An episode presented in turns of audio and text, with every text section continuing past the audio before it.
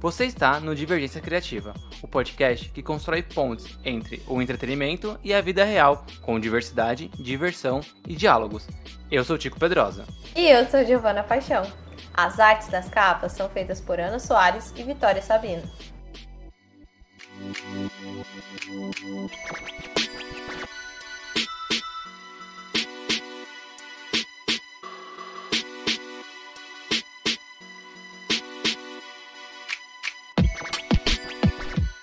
Dragões, espadas, amazonas, cavaleiros, plebeus, nobres e uma dezena de raça de seres diferentes, distintos, são os ingredientes que compõem as histórias fantásticas.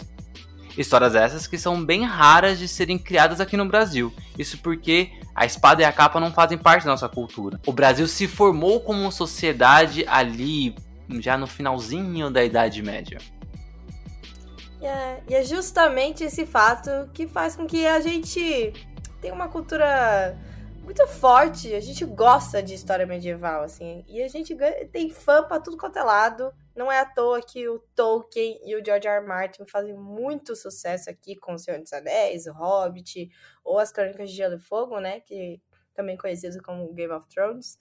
E também tem outras séries de livros que também ficaram muito famosos, como o Eragon, do Christopher Paolini, e também As Brumas de Avalon, que inclusive a Ju, que já participou aqui, a minha amiga Juliana, psicóloga, ela tá lendo, inclusive, As Brumas de Avalon. Eles são livros queridinhos aqui do Brasil. Eu acho que é porque a gente não teve esse momento da história e a gente fica. Como que será que seria? E fica com essa sensação. Né? Nossa, sem contar várias outras coisas que a gente nem citou na pauta, tipo, sei lá, é, aquele desenho animado, o Caverna, o Caverna do Dragão, sabe? E Nossa, tem sim, fantástico. tantas outras coisas que são é, baseadas nessa cultura medieval que aqui no Brasil fazem mau sucesso, ou fizeram sucesso, né? Para falar sobre esse mundo fantástico, mas não apenas no olhar de fã, mas também como criadora de histórias, chamamos a escritora e ilustradora Cristiana Esbardella, a Gata Flecha, para falar sobre sua paixão pela fantasia e sobre a sua trilogia de livros, Os Reinos de Nélia.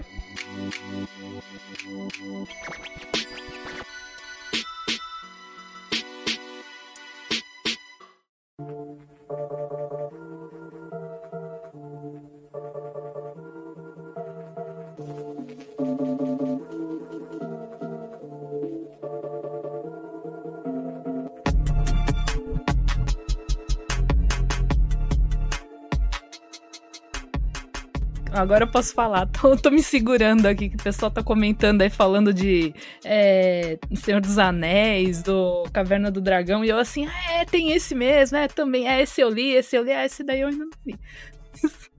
É isso, eu, eu sou fã, assim, de. Mas não só de histórias medievais, assim, tudo. Eu gosto muito de cultura pop, no geral, de. Assim, eu consumi sempre muito história de fantasia, principalmente da Disney, assim, mas de anime, de tudo quanto é lugar, né? Então. Mas livro, realmente, desses que vocês mencionaram aí, é Senhor dos Anéis, a Brumas de Avalon, até o Eragon, embora eu não seja tão fã, assim, do, do Eragon, são todas, assim, séries que eu gosto muito mesmo. Você citou Disney, né? Eu sei que não é, é da Disney, mas é animação. Uhum. Eu fico imaginando que como, você, como Treinar Seu Dragão deve ser também uma das animações que você ah, mais gosta. Nossa. É, com certeza. Com, como Treinar Seu Dragão é, assim, uma das minhas favoritas. E é, é, o tipo de coisa que eu... Quando eu assisti no cinema, né? Já, já era mais do que adulta. Mas eu ficava imaginando, se isso aqui tivesse passado quando eu era criança, cara... Eu ia ficar maluca, porque eu sou muito fã do Como Treinar Seu Dragão eu assim, eu gosto de dragão desde que eu era criança mesmo, né? É, lá da época do Cavaleiro do Zodíaco, assim, que tinha o Shiryu. Uhum. Embora o meu favorito fosse o Shun, né? Mas o, o Shiryu era o meu segundo favorito, vai. Eu gostava do, do dragãozinho, e aí eu ficava inventando o personagem lá que era dragãozinho, aí tinha lá o Franjão e o Frajola, que era dois dragãozinhos com, com as franjas de galinha. É, então, desde que eu era criança, assim, que eu já tinha esse negócio com dragão. Aproveita que você já estava falando, né, sobre. É, Nossa, se isso aqui estivesse na minha infância, que não sei o quê. Né? Conta como foi, né, essa. Como começou a sua paixão pelas, por essas histórias fantásticas e também não só por histórias fantásticas, mas por cultura pop em geral, que eu acho que uma coisa acabou levando a outra, né? Então, né, assim, desde pequena que eu gostava muito, assim, eu cresci como quase todo mundo da nossa geração, assim, né, assistindo os filmes da Disney, então gostava muito, assim, de historinha aquelas, tipo, Rei Leão, o Cão e a Raposa, que esse daí também é aquela, sabe aquele VHS que você fica assistindo em looping quando você é criança? Então eu fazia muita historinha, assim, eu gostava de fazer historinha com bichinho a maior parte das histórias assim que eu fazia quando era criança era sempre com bichinho. Era fanfic de Rei Leão, alguma coisa assim que era protagonizado por um bichinho que era desde ele filhote, assim, bem aquele plot das animação da Disney dessa época, que repetia pra caramba, sabe? E, mas assim, não só de Disney também, eu gostava muito de é, Star Trek, porque minha mãe apresentou pra gente quando a gente era criança, né? Então eu tenho um repertório assim bem diferenciado. Era anime, era Disney, era ficção científica, era Star Wars, era um pouco de tudo que a gente acabava assistindo. Sessão da tarde da vida também. Então, não, eu não era muito assim de ter um negócio favorito nessa época assim que eu fazia quando eu era criança, era mais essas histórias de bichinho. Depois eu comecei a fazer história de super-heróis, sabe? Aí era a Gata Flecha, inclusive era era eu, né? Era uma super-heroína que eu era meio assim no estilo da Sailor Moon, só que ela não, é, não tinha visual da Sailor Moon. Depois eu deixei ela mais com a cara assim puxada para uma Sailor Moon, mas na época era tipo calça, era praticamente o uniforme da escola com uma capa vermelha e um rabo de gato, porque eu achava que para representar um gato era o mais ideal era botar um rabo. Eu não sei porquê, mas Depois eu, eu refiz o visual dela e eu botei orelhinha de gato. Falei, acho que faz mais sentido. Parecia um, o Goku, um, ah, o desenho da personagem. de rabo. tá parecendo mais um saiadinho isso. Beleza, né? Mas era assim, sabe? Eu fazia muito era brincadeira, eu gostava muito de, de ficar brincando de contar história, né? Porque eu tenho um irmão mais novo. Então a gente ficava assim, a gente fazia os bonequinhos ou de biscuit, assim, ou de papel também. A gente fazia muito isso. A gente desenhava os bonequinhos, recortava e aí ficava brincando, assim, recortava jornalzinho de jornalzinho assim, sabe, de, de compra, e a gente pegava tudo que a gente queria, brinquedo, computador, etc, assim, sabe, jornalzinho da Americana, sei lá, e aí a gente brincava com os bichinhos, tinha os quartos deles lá cheio de coisa, e assim, era. A gente ficava fazendo historinha. Eu normalmente fazia as historinhas, aquelas que eu escrevia, depois a gente ficava representando elas nas nossas brincadeiras lá. Então, toda vez fazia de papel, eu ia lá contar aquela história de novo, assim, meio que fazia uns remakes junto com meu irmão da. Ia fazendo as atualizações, né, da, da historinha. Com isso, né, eu fui partir pra esse negócio de super-herói e tal. Depois, com o tempo que eu comecei a mexer com outras coisas, né? Como o meu negócio era contar história, comecei a fazer história em quadrinho, que eu fazia muito quando eu era mais nova. E aí eu comecei a mexer com RPG Maker, que aí eu falei, ah, vou fazer jogo agora. Então tava sempre assim, alguma. Entrando em algum. É, é, tava sempre inventando alguma coisa diferente. Era fantochezinho, era bonequinho, cada hora tava contando história de um jeito. Aí com esse negócio do RPG Maker, né? Primeiro comecei a fazer é, joguinho, acho que da Gata Flecha lá. Aí o computador foi pro vinagre junto com o meu jogo. Aí eu fui começar a fazer outro jogo, né? Aí nisso que eu, assim, eu cismei, porque eu ficava desenhando, né? Também desenhava, às vezes, personagem pra história, às vezes escrevia alguma historinha avulsa tal, mas eu anotava às vezes ideias, né? Eu tinha anotado uma ideia uma vez, isso acho que lá para 2000, assim, 2001, sei lá, anotei ideia de ah, e se o dragão e a feiticeira fossem os protagonistas da história, sabe? Joguei a ideia assim, né? Aí eu desenhei lá um dragão com uma feiticeira, pensei assim mais ou menos poderia ser, sei lá, os dois viajando juntos, tal, e deixei. Só deixei assim a ideia, né? E aí, quando eu tava nessa vibe de fazer jogo no RPG Maker, eu acabei pegando e falei: ah, acho que eu vou pegar aquela história lá que eu tinha pensado do dragão lá, né? Aí eu comecei a fazer o jogo. Aí, como era para ser um jogo, né? Eu pensei, ah, vamos fazer o seguinte: vai poder escolher se você quer ser o dragão ou ser a feiticeira.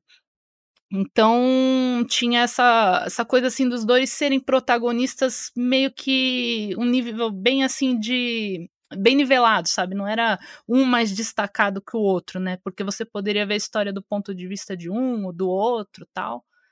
Só que chegou uma hora assim que eu tava fazendo o jogo, até tinha uma galera que tava esperando assim para ver o jogo, tal. Eu acabei bateu assim aquela coisa, pô, caramba, eu tô fazendo isso, já tô indo pra faculdade, acho que isso aqui não vai dar futuro. Isso foi antes de existir o Steam, agora as pessoas venderem jogo de, de RPG Sim. Maker lá, né? Uhum. Nossa, e, ou seja, faz, foi bastante tempo, né, isso, tipo, você já tá passando numa linha do tempo, tipo, da infância, adolescência, já entrando na fase adulta, já se ficou bastante tempo criando essas histórias. É, eu fazia muito assim, que tinha por exemplo, tinha uma historinha eh, nesse negócio de fazer história de bichinho, né? Quando eu tava lá na sétima série, acho, eu tava escrevendo uma que ela tinha aquela vibe, sabe a, o Animais do Bosque dos Vinténs? Que eu e meu irmão, a gente era muito fã dessa série, né? Eu adorava quando era mais nova, então eu acabei resolvendo escrever uma que era era com assim um grupo de bichos também numa jornada, mas era bicho assim, sabe, cachorro, animal de estimação, que eles entravam numa vibe de. Eram animais abandonados que estavam querendo arrumar donos novos para eles, né?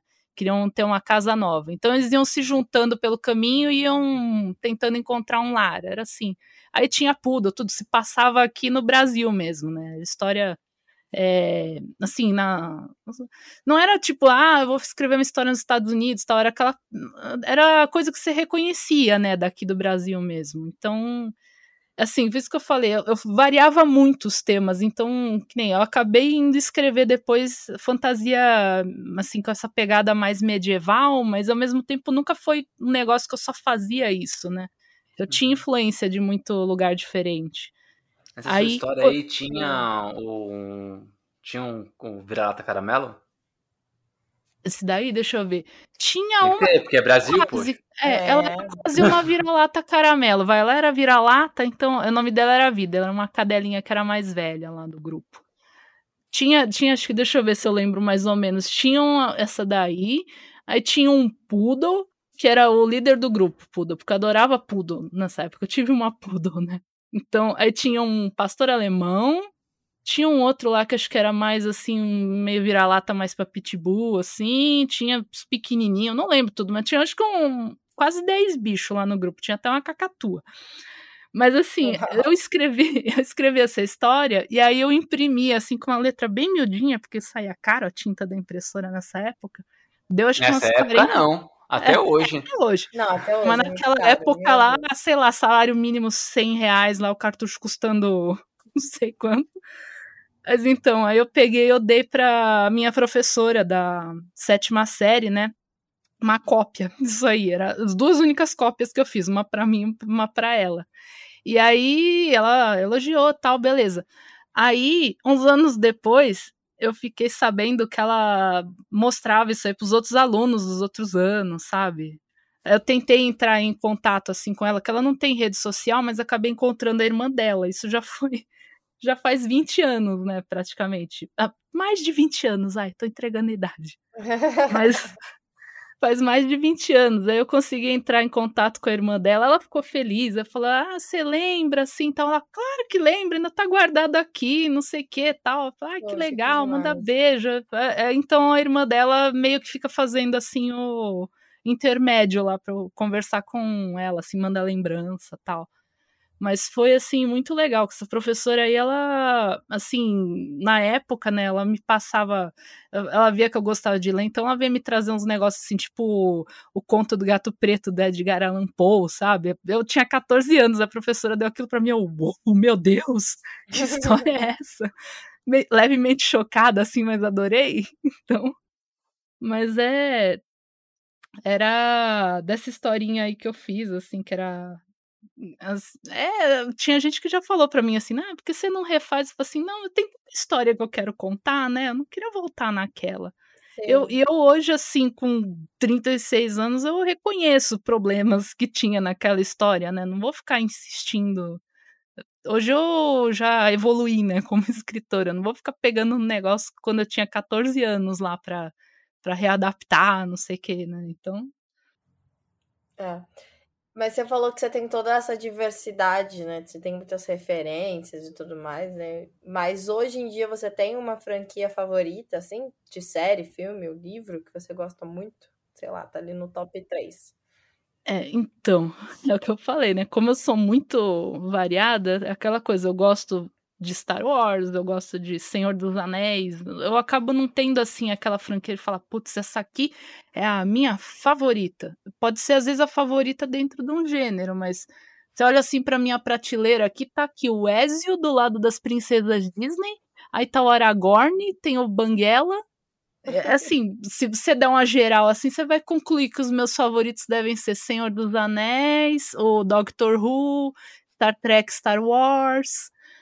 É bem assim essa, essas franquias pop mesmo, né? Tem tem uns ali de Harry Potter ainda, mas tá, tá, tá assim mais lá fundinho agora. Mas tem, tem até aqui o um Goku. É, tá, tá ali. Aí, eles estão representados. Tá ali, tá ali. É, tá representado. Mas é assim, eu sou do tipo de pessoa que eu falava assim, eu tô lá assistindo Game of Thrones e Ladybug, sabe? E tô.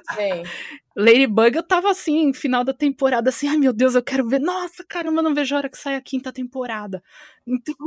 E aí assim, ia intercalando, né? Assistia um episódio é, de Game of Thrones e outro na de mesma Ladybug. semana ali. Tô lá pirando com o final do, do Ladybug e, e xingando o final do Game of Thrones. Porque não curti, não.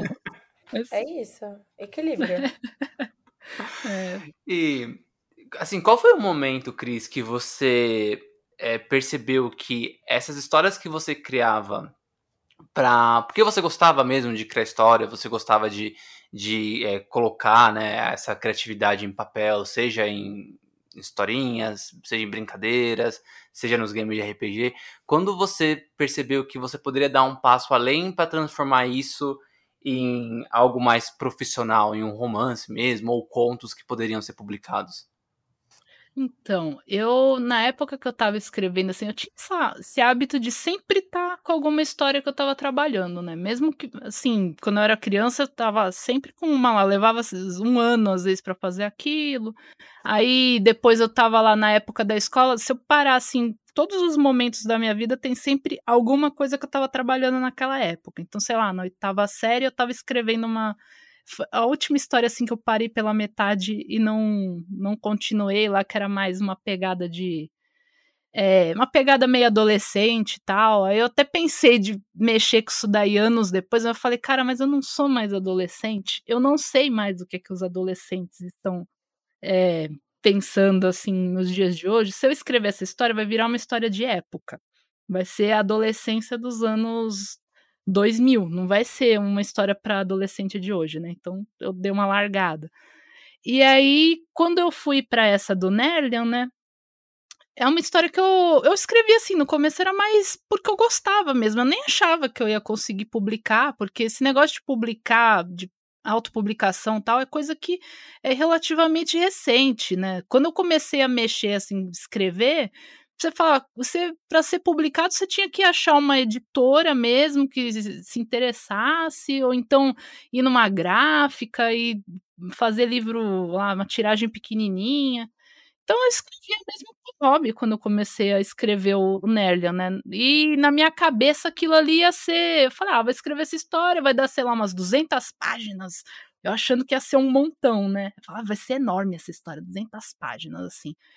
Só que assim, quando, era, quando ela era uma história de, do RPG, era um negócio simples. Aí eu comecei a fazer a HQ do Nellian, que eu até cheguei a levar no, no evento lá. Eu levei no Fanzine Expo, acho que de 2007, se eu não me engano.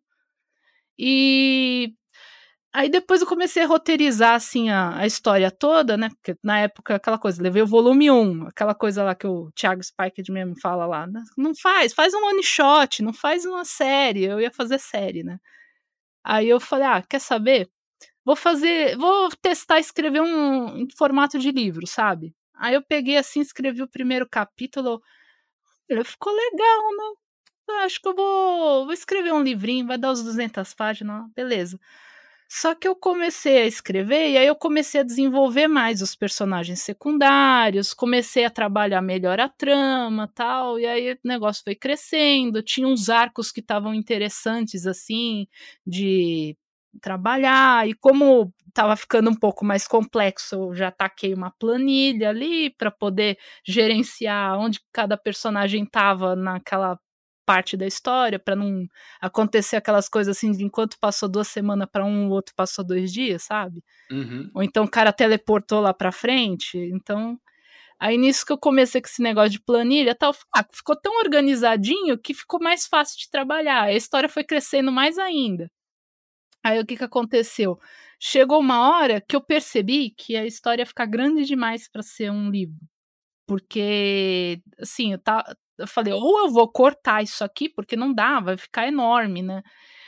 Eu falei, o que que eu faço? Eu falei, ah, tá bom, vou tentar cortar. Eu comecei, ah, eu vou ter que tirar tal parte da história, eu vou ter que tirar tais personagens. Eu comecei a ficar mal, sabe? De, de pensar o que, que eu ia ter que cortar ali. Eu comecei a me sentir mal. Assim, de verdade. Uhum. Aí eu falei, ah, quer saber? Eu tô fazendo para mim mesma, então eu vou fazer do jeito que eu quiser, a história vai ter o tamanho que ela tiver que ter, nem de mais nem de menos, que eu não tava preocupada de encher linguiça, né?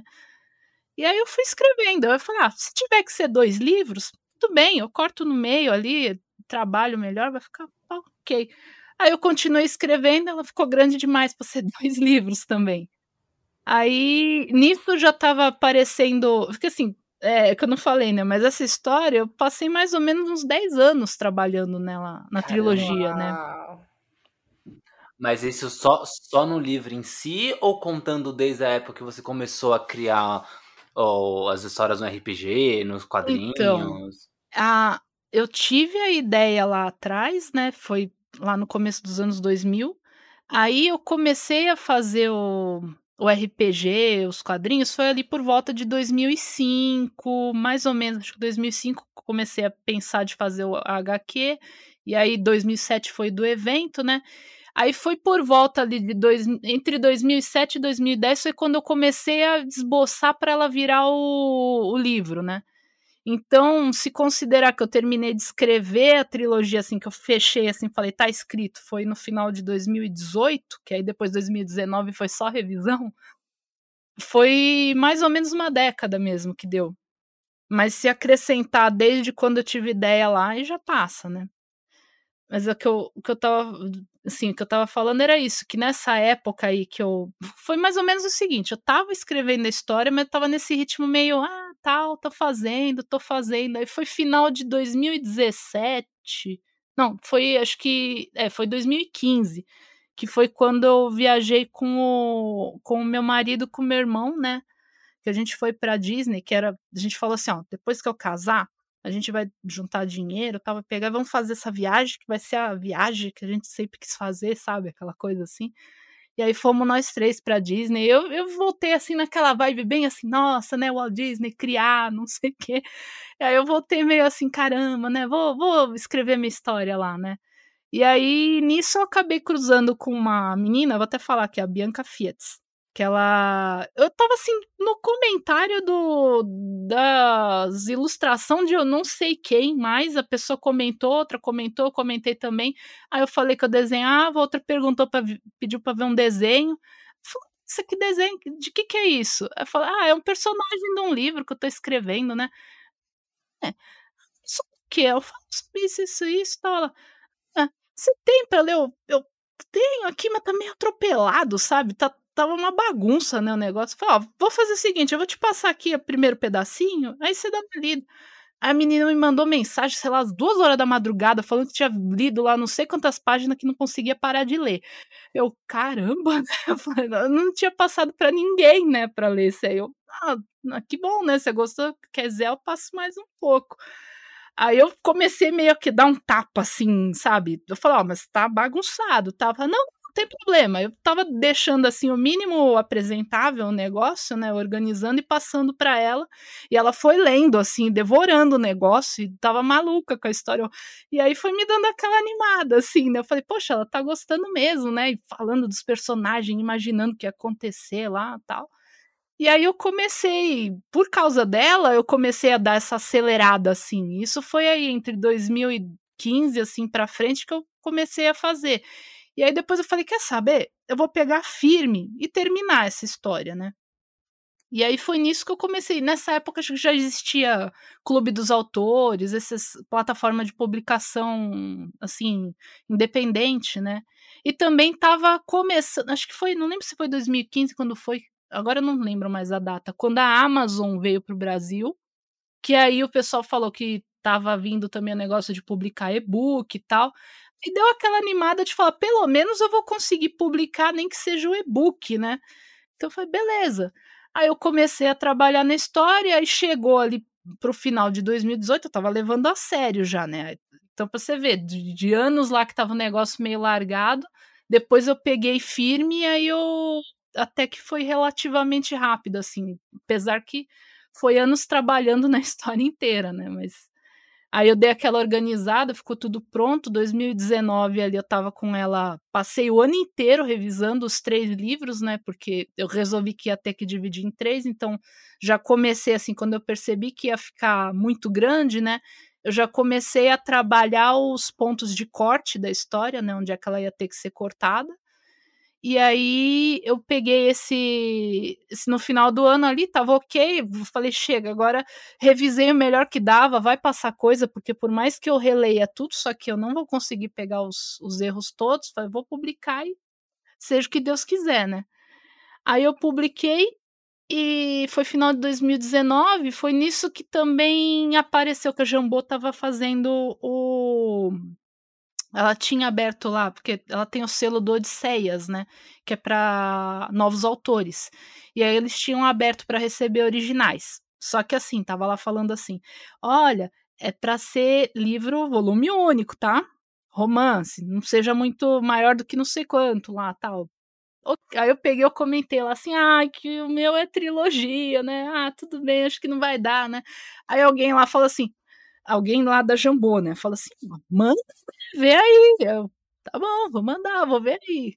Aí eu peguei, mandei, né, o, assim, bonitinho, lá do jeitinho que eles pediram, que era para mandar o original e também mandar, o, assim, no caso, mandei o volume 1, né, porque era um livro, não era a trilogia toda que ia publicar. Eu mandei um, expliquei que era o primeiro volume, mandei lá aquela, aquele resumão, assim, da, da história, dos acontecimentos principais e tal. E aí eles entraram em contato. Aí falou assim: olha, embora seja uma o primeiro volume e tal, não seja a proposta que a gente costuma pegar, né? A gente acha que é um trabalho muito bom, tal. Explicar assim, ó, por ser um volume mais complicado, tal, mas se você quiser, a gente pode fazer. Então, nessa leva aí do, desse dessa última vez aí que eles tinham aberto para o selo, né? Eu fui selecionada e falei, já que eu topei, fechei contrato com eles e tal, eu fui selecionada nessa, nessa leva aí do final de 2019.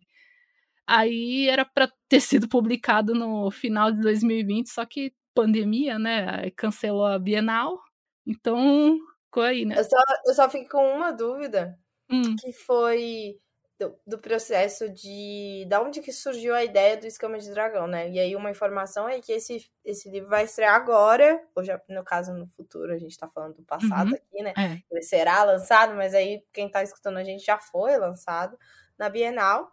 Por conta da uhum. pandemia, e deu esse atrasinho aí, né? Básico, básico, é, básica. Dois aninhos. Coisa básica aí, deu uma pandemia é. aí.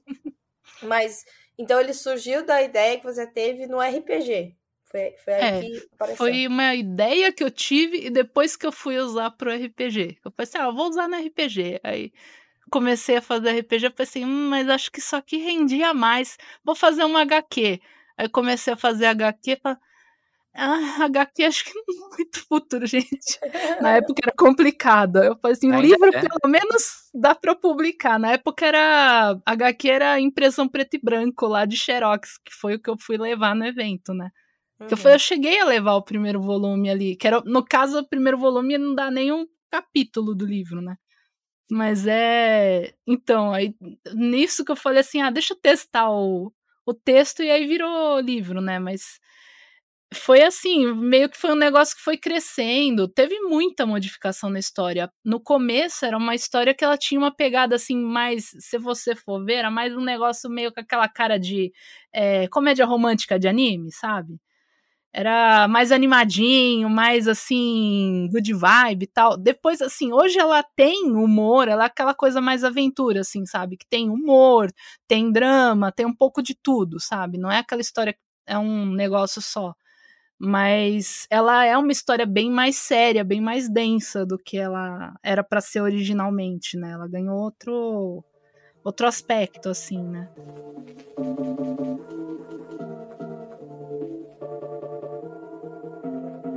É porque eu acho que você falou também uma, uma coisa muito importante. Eu acho que todo esse processo que você falou, cara, eu sou uma pessoa extremamente ansiosa.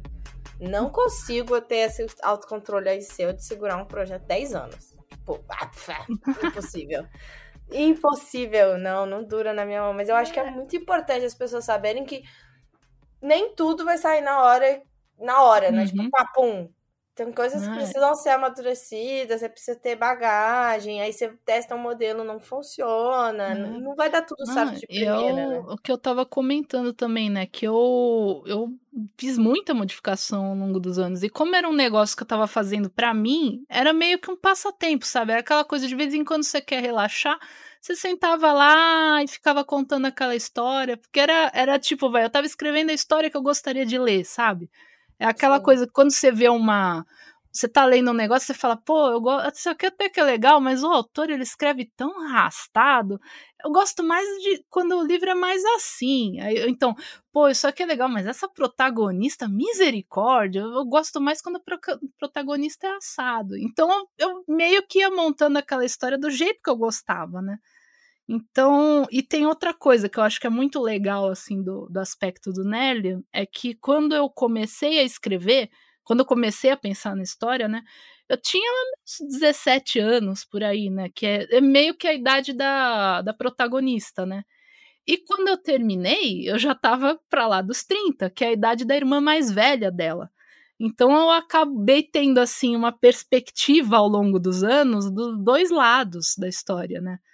Porque tem, assim, uma, uma coisa que é. Por mais que eu tenha começado assim, sabe aquela coisa de você escrever o, o protagonista órfão? A minha protagonista, ela tava lá. Ah, ela não tem os pais, mas ela tem quatro irmãs. Aí o que que aconteceu?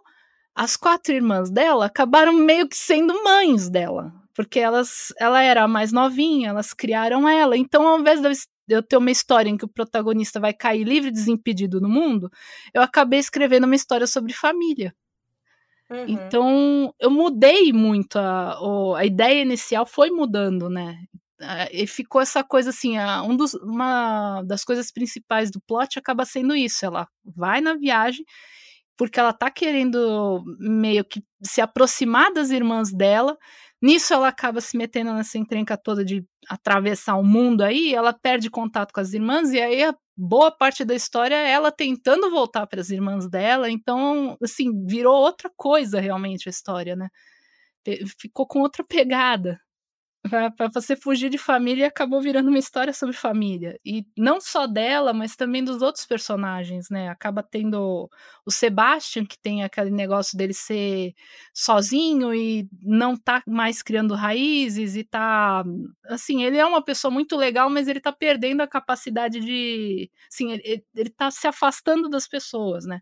Ou o Dorak que não confia em ninguém então ele tá assim ele não tem mais família né? Porque a mãe dele morreu tem todas essas coisas assim, né? Então, é, acabou sendo um tema assim muito forte na, na trilogia, né? É, é engraçado isso, né? Porque a gente fala muito sobre é, os aspectos de temas, né, da, de uma história. Ah, é uma história de fantasia, ah, é uma história de ficção, ah, de terror, não sei o que, o que mais.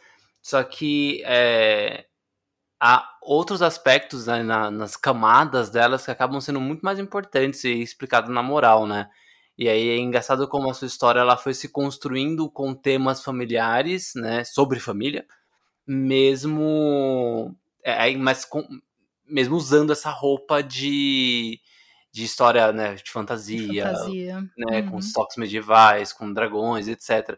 Então é muito legal quando a gente começa a, a reparar e a perceber como as histórias, mesmo sendo ficções, me- mesmo sendo ficção, elas falam muito mais sobre a nossa vida mesmo, né? Uhum. Sobre o- a vida real do que a gente percebe.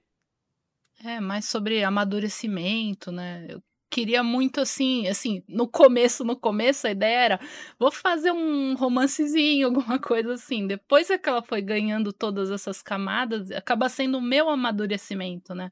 Aham. Teve muita coisa que ao longo dos anos eu troquei totalmente na história.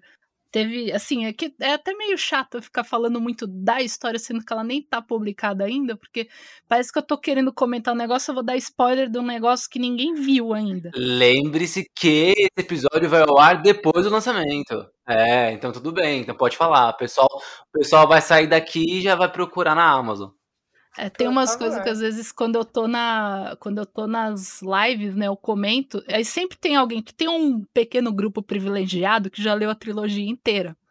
O resto das pessoas vai ter que esperar agora, porque ela não tá mais disponível. assim, Então, no caso, né, tem isso, ela não tá mais na Amazon, né? Ela vai ser publicada agora em versão física pela Jambô. E aí, o e-book ele vai sair só um pouco depois e vai ser só o primeiro volume, né? Os próximos vão vir assim também aos poucos, dependendo aí do desempenho, tal, se der tudo certinho, a gente publicar o volume 2, publicar o volume 3, tal, mas tem que dar um intervalo, né? Não vai ser os três de uma vez, né? Uhum. Mas aí, é, deixa eu ver, é que eu perdi o fio da meada que eu tava falando lá atrás, mas Vamos fazer o seguinte, então. Vamos aproveitar que o, que a, que o, o, o fio da meada se perdeu. Uhum. Vamos aproveitar, vamos tomar um, uma aguinha. Vamos pro comercial, é rapidinho.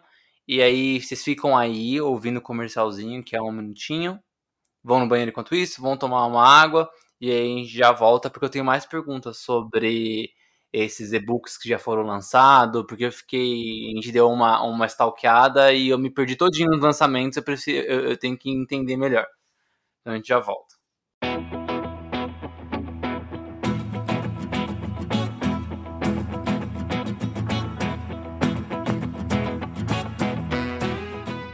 Chico, eu sei que às vezes a gente tá meio zoado e não quer abrir a câmera, né? Mas é que é uma reunião, sabe? Então eu acho importante. Então, liga a câmera aí. Parece que eu tô falando só com uma voz, um robô, assim. É meio esquisito. Peraí, peraí. Pronto. Liguei. Ah, aí sim! Nó! Que camiseta bonita!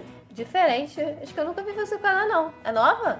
É sim. É, é, então, eu demorei pra, pra ligar a câmera justamente porque eu tava escolhendo né, a minha camiseta. Eu fiz várias personalizadas lá na Lab 41. Peraí.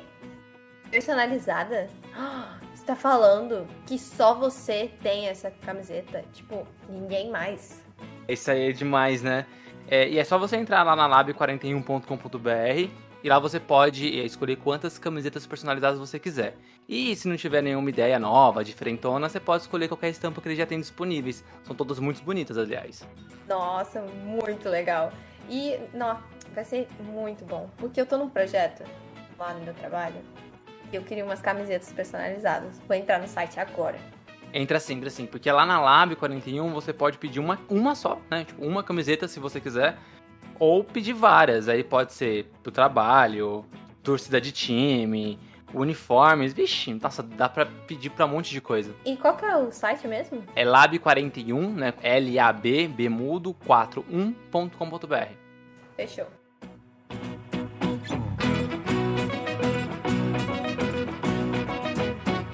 Voltamos, voltamos aí depois desse da- dos reclames do Plim Plim. E aí, Cris, é o seguinte, antes da gente sair num, num intervalinho, é, a gente, tinha falado sobre os outros títulos que aí, aí fui pesquisando, fui vendo que você tem e tudo mais, e aí eu fiquei com alguma dúvida, né? A gente tem ali, Uhum. é, acho que são obras de conto, se eu não me engano, né? Que é o Dragão Caçador Ah, sim. né? Tem os, os dois irmãos contra o mundo, Uhum. caçado em família. Aí eu queria entender que, que são essas histórias, se tem a ver com Nélia. E também, é, no seu site, tem outros títulos sobre Nélia. Não é o reino de Nélia, é só Nélia, e aí tem um, um subtítulo. Esses são os antigos livros que eram com esses nomes antes e hoje vai sair de frente para Jambô? Como que é? É exatamente isso. Tem os livros lá que eles têm o, o título antigo. Porque quando eu fechei o contrato com a Jambô, né? Que até de vez em quando eu explico isso, até para o pessoal não se confundir, né? Que tem gente que leu, de repente vai achar que eu tô lançando um negócio diferente, mas não. Não, deixa o pessoal comprar é, igual. É. Só quando ficar sabendo que te comprar. Mas o pessoal vai comprar, porque tem umas diferençazinhas no texto, né? Então, você vai querer ver versão nova, né? Mas eh, foi isso que aconteceu, né? Eu mandei para Jambô, era esse daí que se chama é, Nélia Jornada ao Fim do Horizonte. Aí o que que aconteceu? Quando fechou o contrato, tudo tal, a Karen ela veio conversar comigo, né? E aí ela sugeriu, ó, é o seguinte, o nome a gente vai fazer uma sugestão para mudar, tal. Que assim, a Jambô foi super legal comigo, eles conversaram tudo direitinho, nenhuma mudança foi feita sem meu consentimento, foi tudo foi discutido comigo, o que que ia fazer, sugestão, eu sugeri de volta. E aí ela falou assim, olha, o nome fica melhor, assim, um negócio que dá mais impacto, né? Jornada fim do horizonte. É um, jornada é um negócio que fica mais legal na sinopse e tal.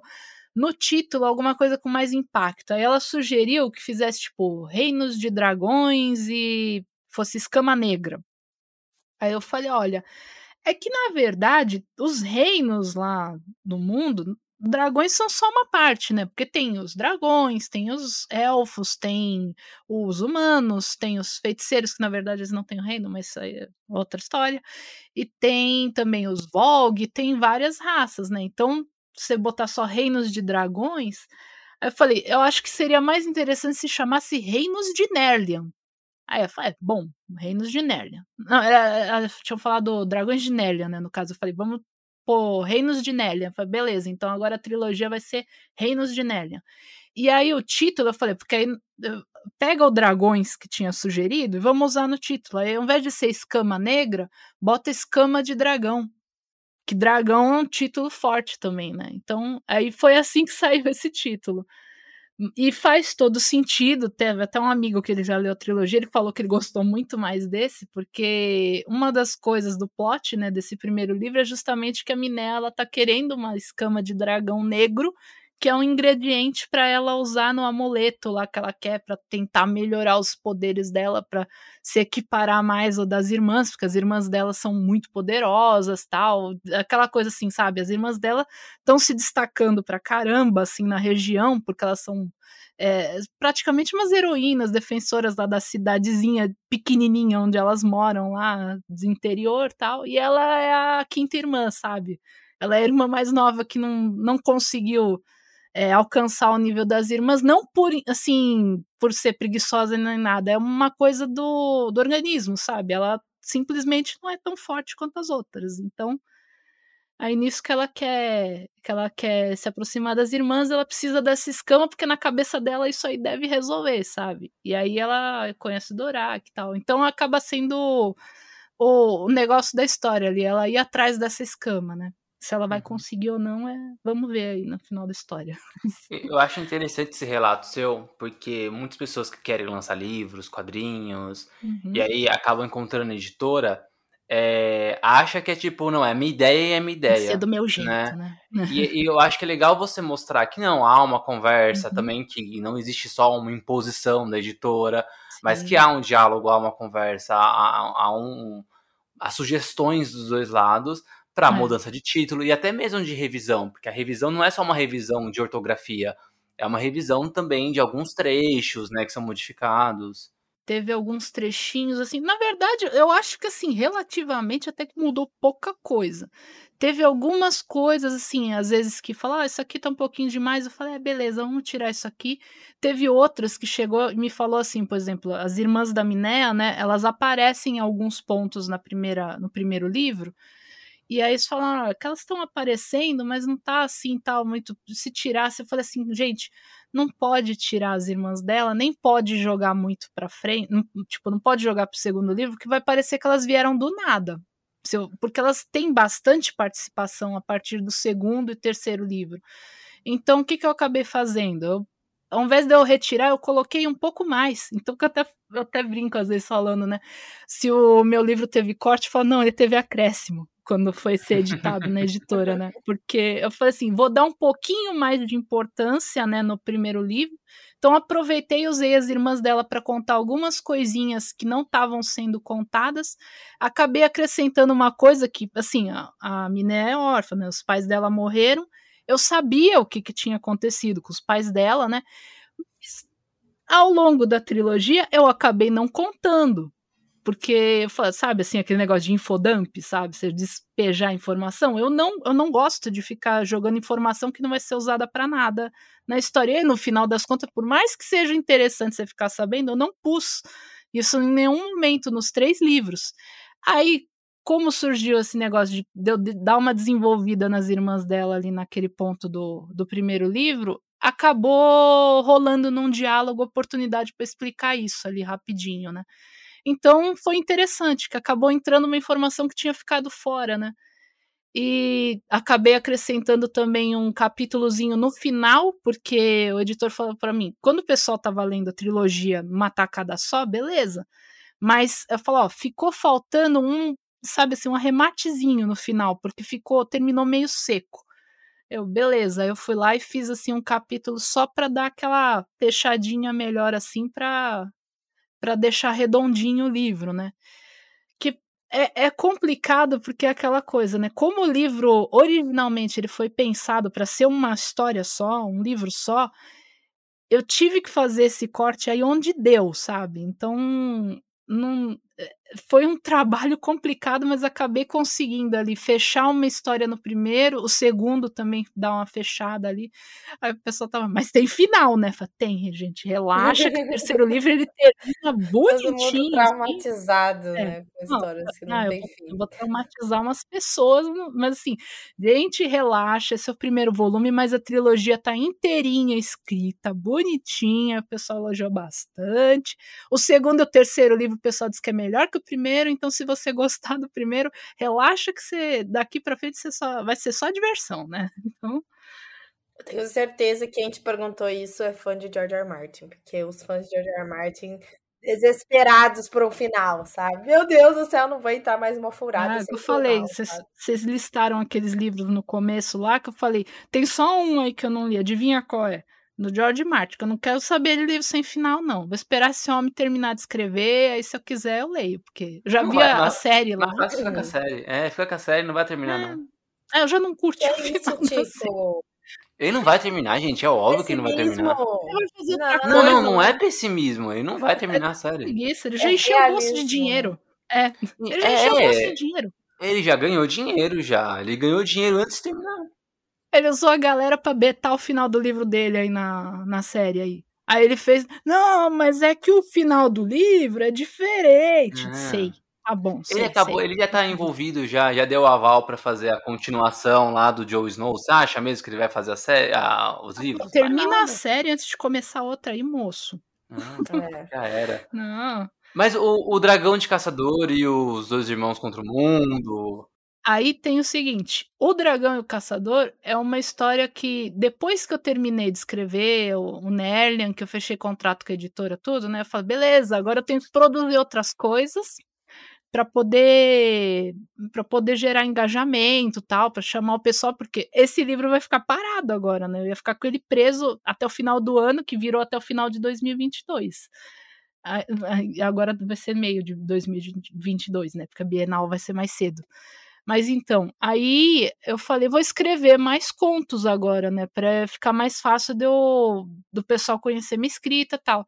Aí esse do Dragão e Caçador é o seguinte, eu tinha uma um animatic que eu tinha feito para um curta-metragem de animação que eu tinha ideia de fazer, que eu até tentei começar esse projeto duas vezes, assim, mas eu falei, não, deixa mais para frente, né? Aí eu resolvi aproveitar essa história como um conto de Nerlian mesmo, porque funcionava como conto de Nerlian, que era com dragão também e tal. E aí eu aproveitei, acabou saindo um negócio até um pouquinho diferente, porque ao contrário do livro, que é em terceira, em terceira pessoa, esse daí eu escrevi em primeira pessoa tal. E ele se passa no mesmo universo do Nerlian, tem assim meio que a se você já tiver lido Nerlian, você vai compreender que aquilo ali é no mesmo mundo. Se você não tiver lido, não tem problema, porque ele não tem ligação nenhuma com os acontecimentos ali da história. Ele poderia se passar tanto antes quanto depois, mas ele tá contextualizado ali, né? E aí ficou um conto bem assim, legalzinho. Eu gosto bastante dele, assim.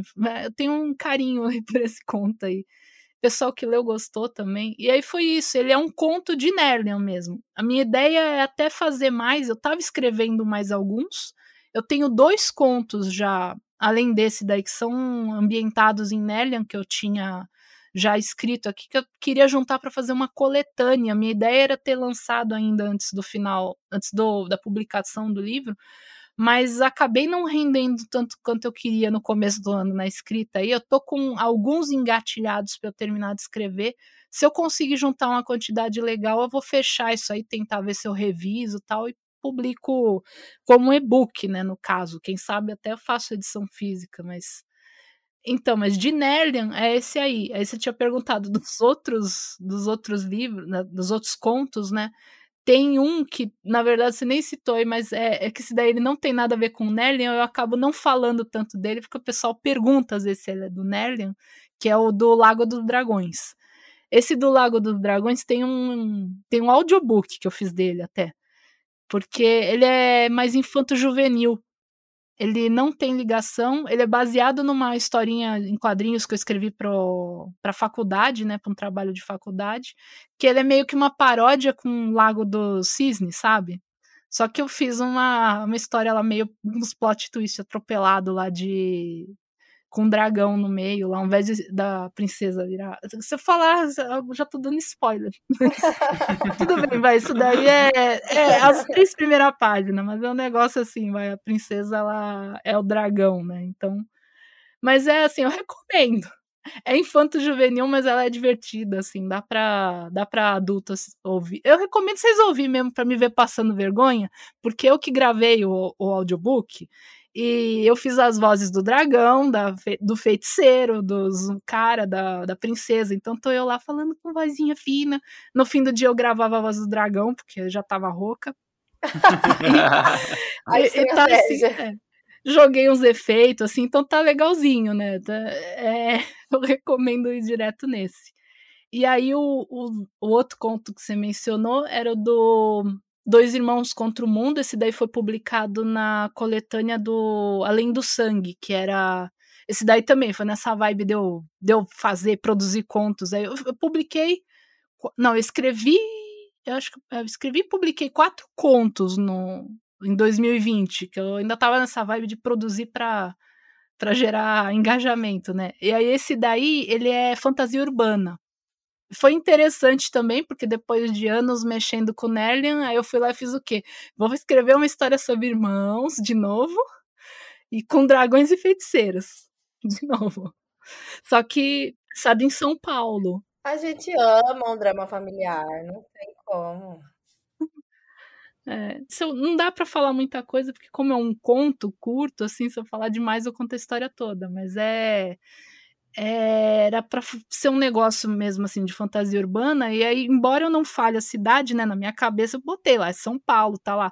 Tem aparece lá casa do pão de queijo pegando metrô voltando da faculdade essas coisas sabe? Esse aquele feeling assim quem é paulista que voltou da faculdade pegou um metrô vai saber como é que é ali né? E é, é interessante isso daí também foi uma experiência legal e é, foi eu mandei para seleção, né? Eram 20 contos, esse daí selecionaram meu conto e fui publicada lá, né? Esse está disponível na, na Amazon, o e-book. E acho que, eu não tenho certeza, eu acho que ele não tá no Kindle Unlimited, mas é muito caro, não. E os contos lá são bastante bons, assim, eu gostei. Esse daí eu tinha já lido uma outra coletânea deles, que era o Taverna do Bode Mágico, que naquela lá a proposta era fazer era cada um escrever e tinha um ponto comum que era a, a, tal da taverna do bode mágico, né? Que era um ponto onde convergiam várias dimensões. Então, como foram 20 pessoas diferentes escrevendo conto com essa tal da taverna, saiu uns negócios assim com ficção científica, com tudo, e parece que amarra. Então eles são muito bons de fazer coletânea, esse pessoal aí da, é da editora Sem Tinta que chama. Então quem quiser ver esse conto aí do Dois Irmãos contra o Mundo tá disponível lá. Tinha um outro que você citou aí, qual que era? É o Caçado em Família? Acho que é esse. Ah, sim, é o Caçado em Família. Ele também é um conto de Nerlia. Ele tá publicado na Ai, caramba, acho que é 169, não, 170, acho, a edição 170 da Dragão Brasil. Que também, na época, né, o editor falou, ó, se você escrever um conto, assim, seria interessante você escrever para tentar publicar lá na, na Dragão Brasil. Só que assim, ó, não é garantia que vai sair, porque vai mandar lá pro editor da revista e aí ver com o editor da revista se ele gostar, se ele aprovar tal, aí publica. Aí eu peguei, fui lá e falei assim, ó, só que tem que ter tamanho X, lá acho que 6 mil caracteres, né? Tem que ser passado no universo lá do Nerlian, né, de preferência, porque era para ajudar na divulgação do, do romance. E tem que ser alguma coisa que funcione sozinha, porque não, não ia dar para assim, ninguém leu a história, né? Tem que ser um negócio que quem nunca leu vai entender. E aí eu rachei a cabeça para conseguir escrever isso aí, porque eu queria usar os personagens mesmo, né, personagens do livro, e eu acabei escrevendo um conto com as irmãs da Minéia. Então é meio que um, é um conto ali meio que do começo de quando elas começaram a se destacar, assim, sabe? Elas passando um perrengue ali numa missão que elas aceitaram, que acaba sendo um pouco mais complicado do que elas acharam, né? E esse conto eu gostei bastante também, só que como eu fiz para é, Dragão Brasil, e aí foi aprovado tal. Esse daí a Dragão Brasil pagou para mim, né? Eu, eu, vendi o conto ali para ele ser publicado naquela edição e é exclusivo lá, né? Então quem quiser ler esse aí tem que entrar lá e comprar a edição 170 da Dragão Brasil. Ou assim, para ter certeza tá marcado no site lá, acho. Para não, não comprar errada lá, mas eu acho que era essa. Uhum. Mas assim, é, esse daí eu fiz isso, eu fiz a, a ilustração também, e a Dragão Brasil pagou para mim pela ilustração e pelo conto. Tá direitinho lá, bonitinho.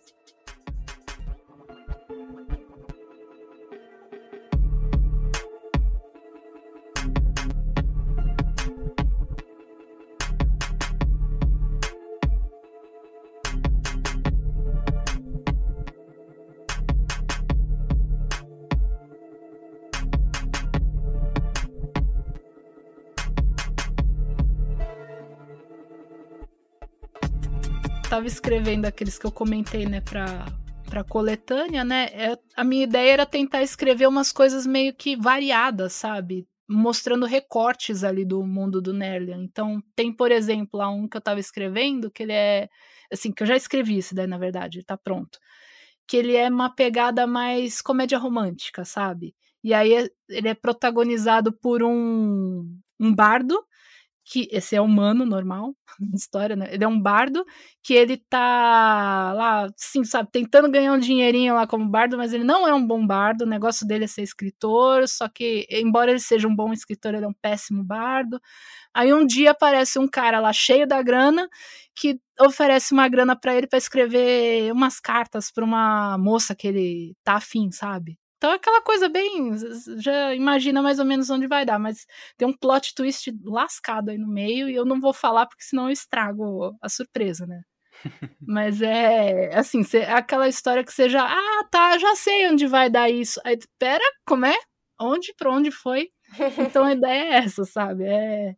E aí ficou uma historinha bem divertida, assim, de escrever e tal. Tem uma outra lá que eu escrevi que tem uma pegada mais assim, que eu tava maratonando Zorro.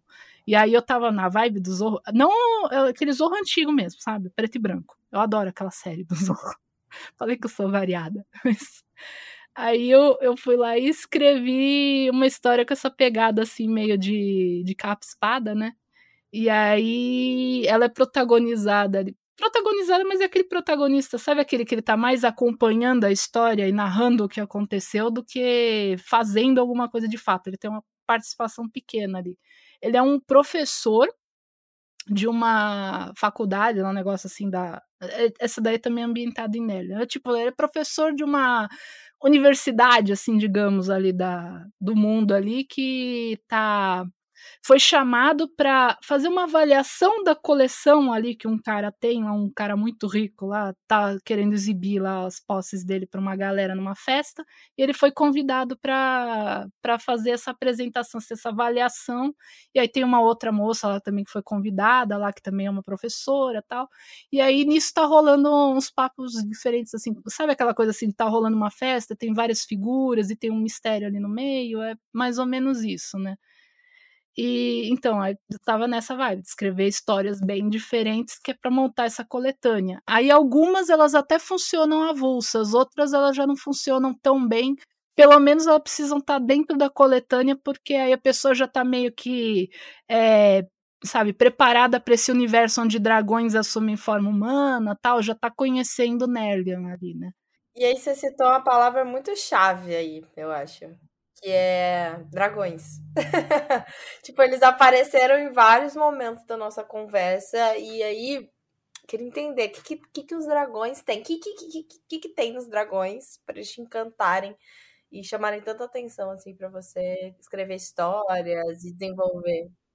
É aquelas coisas que eu mesma já vira e mexe, eu me pego pensando, né? Pra... Eu acho que o negócio que os dragões sempre me chamaram muita atenção, é que eles podem ser muito variados. Então é uma criatura que ela dá muita abertura para criatividade, sabe?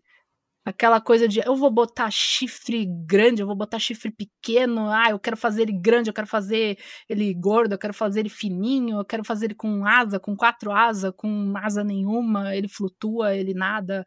Então é um, é um animal assim que é muito versátil. E aí, é o que eu falei, quando eu era criança, meus dragões lá eram um dragão meio do Shiryu, assim, só que com crista de galinha, sabe? Então. E, inclusive, no Nerlian, né, uma das coisas que eu faço é isso. Tem dragão de tudo quanto é tipo, né? O Dorak, ele é um dragão negro ali, mais ou menos do tamanho de um cavalo, assim, sabe? Com Ele é quadrúpede com asa. Aquele padrãozinho, assim, de dragão. O Sebastian já é um dragão, aquele dragão oriental, sabe? Que é sem asa, meio comprido, assim. Dentro da história eu chamo a espécie, assim, dele de dragão do céu, né? Uhum. E, inclusive, ele é mestiço, ele não é um dragão do céu puro, porque o pai dele era um dragão do céu, a mãe dele era um dragão branco. Então, lá no Nelian tem dragões, por exemplo, que eles são pequenos, e aí tem um problema, assim, problema, assim, digamos, rola um preconceito com dragões que são pequenos, né? Eles são chamados de nanicos, na, assim, um jeito meio pejorativo de chamar eles, né? E aí tem um personagem, por exemplo, que ele já aparece logo no primeiro capítulo e muita gente gosta dele, que é o Diconon. Ele é um espião. E ele é um dragão nanico. Então é aquele personagem assim que ele é subestimado por causa da, da aparência dele, né? Porque ele é pequeno, tudo. O pessoal não, Acho que foi, pô, um dragãozinho ali, esse nanico aí. E na verdade ele usa isso a favor dele, ele se infiltra nos lugares, ele é bem assim, aquela coisa mais malandro, assim. Ele, às vezes a pessoa tá lá fazendo pouco caso dele, ele tá lá com aquela carinha assim lá tal, mas ele tá, ele sabe que que assim ele tem é, assim digamos é ele tem autoconfiança né embora os outros não botem fé nele e tal eu, tem uma frase que ele solta, né? Que é aquela coisa assim. Provavelmente já, já ouviram isso em outro lugar, né? Mas tem um cara lá que fala. Por que que, é porque ele, além dele ser nanico, ele anda o tempo todo na forma de dragão, assim. Raramente ele tá na forma humana. Na forma humana ele é, tem uma estatura mediana, sabe? E quando um personagem pergunta isso para ele, é lá na frente, é lá nos outros livros, mas não tem problema eu falar, vai.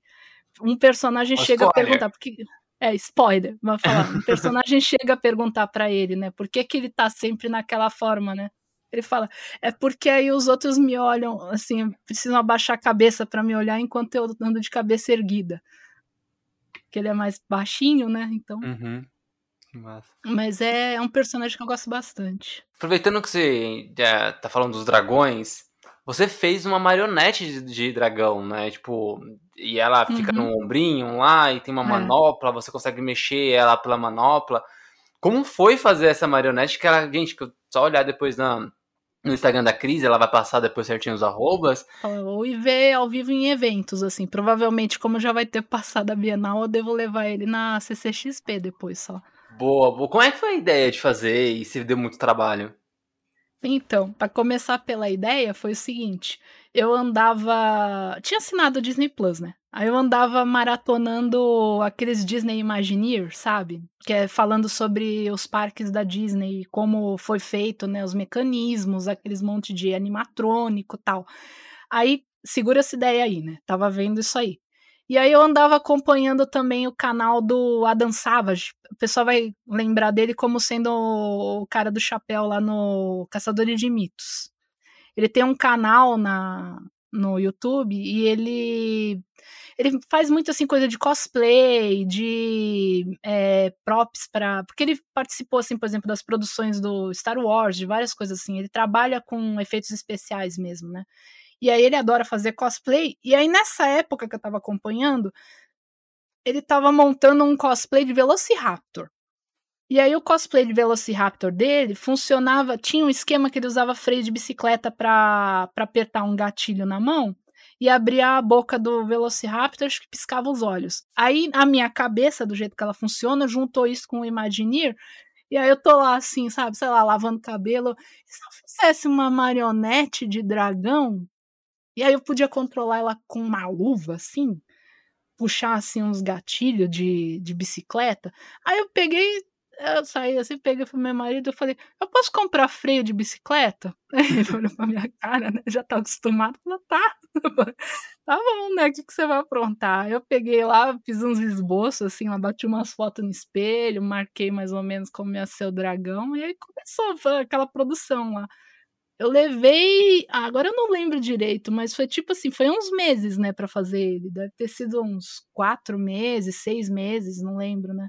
Foi várias coisas assim que eu. Que é aquela coisa, né? Nunca sai. O pessoal às vezes pergunta: ah, você devia ensinar a fazer isso. Falei, Meu filho, eu tô fazendo pela primeira vez, eu tô aprendendo também, sabe? Então, tinha, assim, várias coisas que às vezes eu falava. A ideia era mexer com os dedos da luva, né? eu só consegui fazer um dedo, porque na hora que você vai é, fazer na prática, o mecanismo ficou muito pesado para puxar com o dedo o freio da bicicleta. Então eu coloquei só o dos olhos. Aí o da, ah, o da boca, agora não tenho certeza. Aí o outro eu coloquei na palma da mão e o do pescoço, que era mais pesado, eu coloquei no pulso. Então ela ficou, quando eu mexo o pulso, ele empurra e puxa o, o cabo de freio de bicicleta, né? E o dragãozinho mexe o pescoço para um lado para o outro. E aí do, do dedo é o dedo do meio, que é o mais forte, e o outro é o gatilho que eu empurro com o pulso, que aí mexe a boca e os olhinhos. Os olhinhos eu tirei a ideia justamente do Velociraptor lá do, do Adam Savage lá eu usei mais ou menos o, um mecanismo parecido com o que ele estava fazendo. É aquela coisa, eu fui caçar é, vídeo, foto para todo lado para ver se eu achava alguma coisa parecida com o que eu estava querendo fazer, né?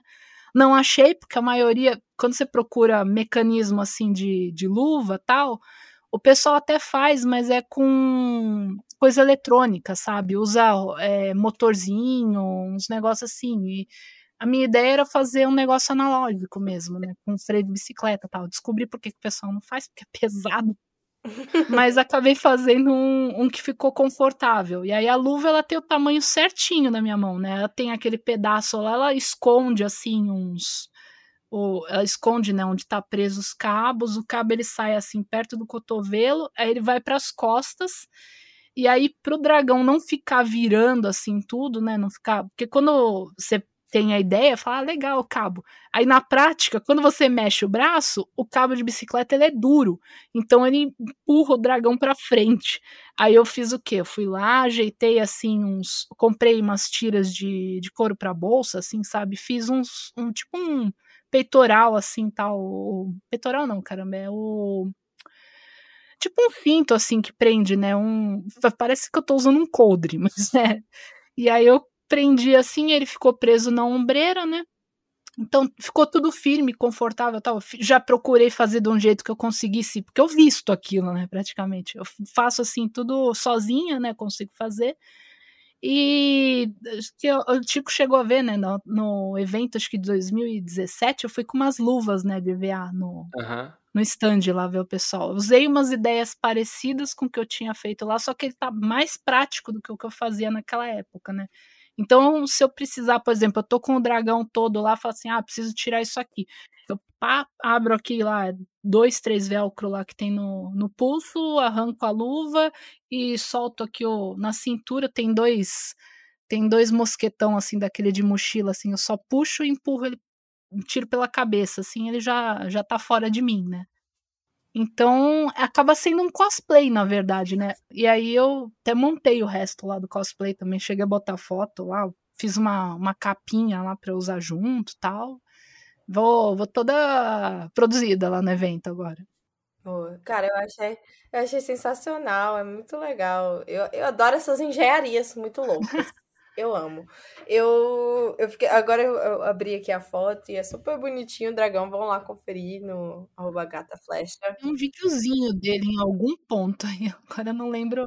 Gente, sensacional. Ele é super simpático, ele, ele parece uma pessoa que eu gostaria de interagir. ele abre a boquinha, ele pisca, é... ele te julga também, Olha assim. Não tem como não amar? Não tem como, gente. Super Vira e mexe, alguém vê, acha que é um gato, assim. Ah, eu pensei que era um gato. Eu fui, eu botei a roupa que eu fui mostrar para meus pais outro dia, né? Aí eu fui subindo a escada ali de bota, dragão no ombro. Meu pai falou assim: eu olhei, achei que você tava com um gatinho. Ele tem o tamanho de um gatinho, que eu até. Uma das referências que eu usei, né? Eu fui procurar foto, assim, sabe, de gente com gato no ombro, porque eu queria ver, assim, mais ou menos a posição. Se eu olhar, ele não tá, tipo, sei lá, duro, assim, no meu ombro, né? Eu botei, assim, as patinhas numa posição que parece que ele tá meio que agarrando ali, meio se apoiando tal. Então, desenhei antes ali numa foto como eu queria que ele ficasse, e depois eu montei, né, bonitinho. Então, ele parece um gatinho que ele foi meio que baseado num gatinho mesmo, né? Não, super legal. Não, é super fofo. Ele vai atrapalhar todo. Tipo, tem que vestir um negócio, aí você mexe o pulso, ele faz um negócio, bate no, no, na palma da mão, ele faz outra, mexe que o dedo. Nem videogame, né? Depois de quatro meses, ah, sei lá, apertando o negócio, deixa eu ver se abre. abriu a boca? Não, não abriu. Aí mexe de novo, abriu a boca? Não. Aí eu sou obrigada a aprender, né?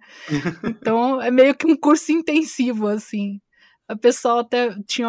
Quando eu fiz o, o, podcast lá do Vitão, que ele falou, né? Ah, Tony Stark brasileira, né? Que ele falou, cara, eu, eu me sentia muito Tony Stark, porque eu, eu ficava com aquela manopla lá na minha mão, e eu ficava. Eu, foi praticamente montado em cima da minha mão, né? Porque era para ficar o menor possível o mecanismo. Então, então, muitas vezes eu ficava, eu botava no pulso, eu media, e eu ficava trabalhando com ela presa no meu pulso, né, para acertar o tamanho, para costurar um negócio. Então, eu ficava que nem o Tony Stark, sabe quando ele tá lá assim, parado, sentado no sofá, apertando com a chave de fenda, assim, o, o braço dele lá. Eu, eu me sentia o Tony Stark quando eu tava fazendo aquilo mesmo. Nossa, não, sensacional, realmente. E além dessas, dessas aventuras aí engenhocas maravilhosas que resultam em coisas incríveis, você tem algum plano para criar mais histórias? Você vai mudar de temática, vai manter ali dentro do, do, do reino? É, eu tenho até ideia, assim, de, de conto avulso. Tem uma, por exemplo, que eu queria fazer que era pra... que seria de um... tipo um explorador, tal. Aí não teria nada a ver com o Nerlian, tal. Mas eu, para escrever história grande mesmo, assim, de romance, eu acho que se eu voltasse a fazer um romance grande, seria algo na linha do Nerlian mesmo.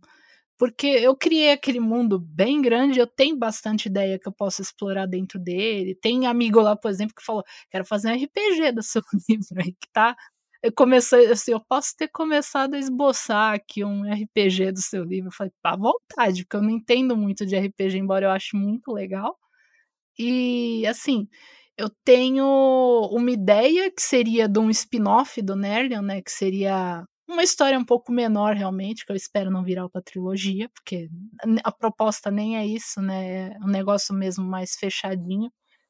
Que seria um recorte, assim, de outro outro lugar ali mesmo, outro, outra visão, assim, seria com um dragão negro, um dragão negro não, caramba, um dragão vermelho, dragão negro já é o Doráquila.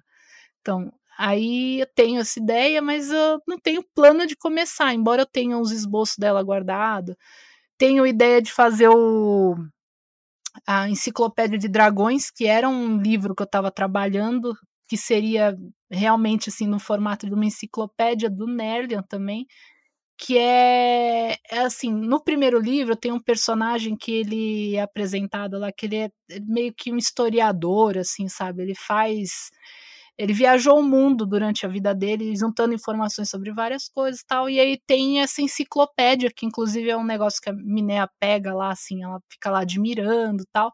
E aí esse livro que eu estava escrevendo seria o livro escrito por esse personagem, sabe?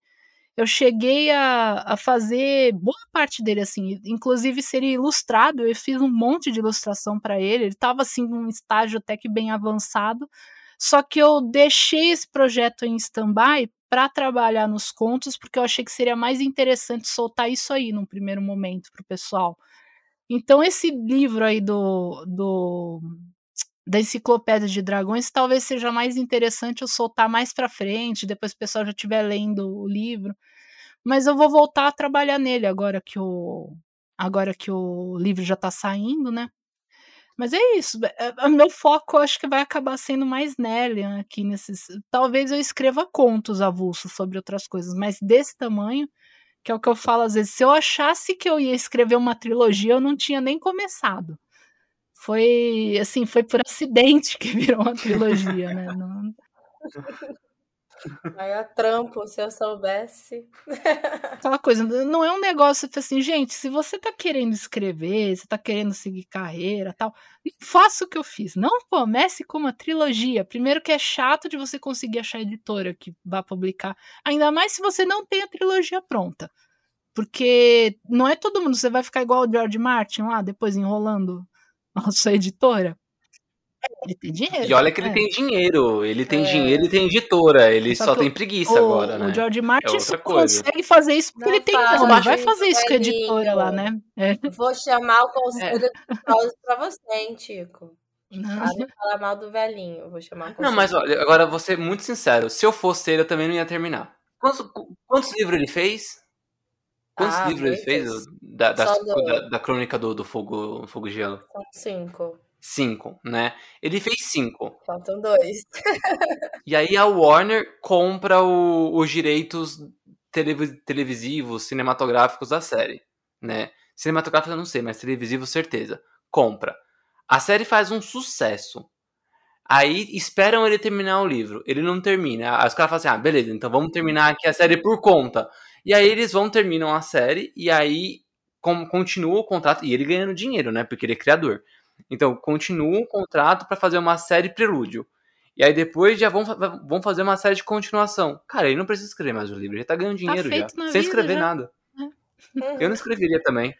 Eu não escreveria é, também. Ele está no tempo dele. Eles... A única questão é que ele já é velhinho e aí as pessoas têm muito medo dele morrer e não terminar, mas. Que é o que vai ele acontecer. Ele tá escrevendo ali no ritmo. É no ritmo dele, gente. Ele não tá escrevendo, gente.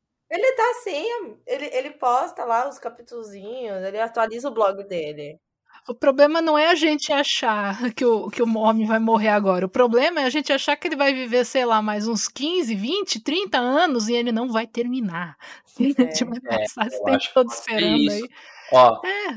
Gi, eu sou erroneamente, porque não é uma série boa, mas eu acho que a nostalgia me pega mais. Mas eu sou fã de Cavaleiro do Zodíaco. Cavaleiro do Zodíaco é bizarro, mas a gente adora.